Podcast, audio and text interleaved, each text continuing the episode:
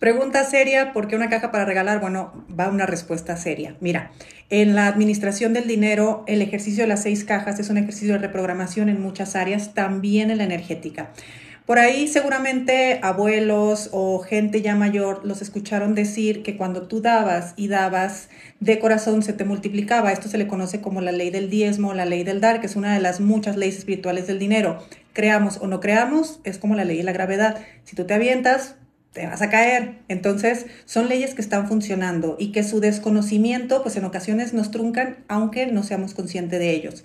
Y bueno, ¿para qué regalar? Cuando tú regalas, en primer lugar, estás fluyendo en esta ley, que te está diciendo, si tú sueltas y das de corazón, el universo te lo regresará y te lo regresará multiplicado, pero hay varias trampas aquí. En primer lugar, porque tiene que ser regalado de corazón, no con una foto para subirla, no de que todo el mundo se entere. De hecho, cada vez que tú haces una buena obra y la comunicas a alguien, ahí automáticamente se pierde el sentido realmente, porque si cuando uno da, a uno no le importa, ni hace un juicio de para qué lo requiere. Yo te voy a regalar dinero, a mí me da igual para qué te lo gastes o en qué te lo gastes. Eso es dar realmente.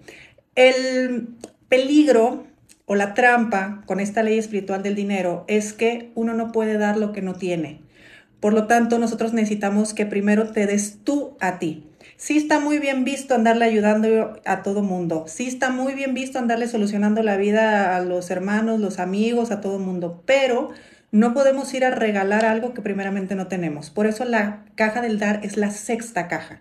No es que sea menos importante, es que hay que solucionar muchas cosas en tu vida antes de que tú tengas la posibilidad de ir y realmente estar en el fluir del regalar, del regalar de corazón. Entonces, pues hay que tener mucha conciencia en este tema. Regalar, por supuesto, que es bueno si así se elige hacer. Si tú eliges no hacerlo, tampoco pasa nada. Es solamente una ley espiritual del dinero que tú estás eligiendo conscientemente no seguir. Pero sí es verdad que tampoco se trata de ir a regalar por regalar.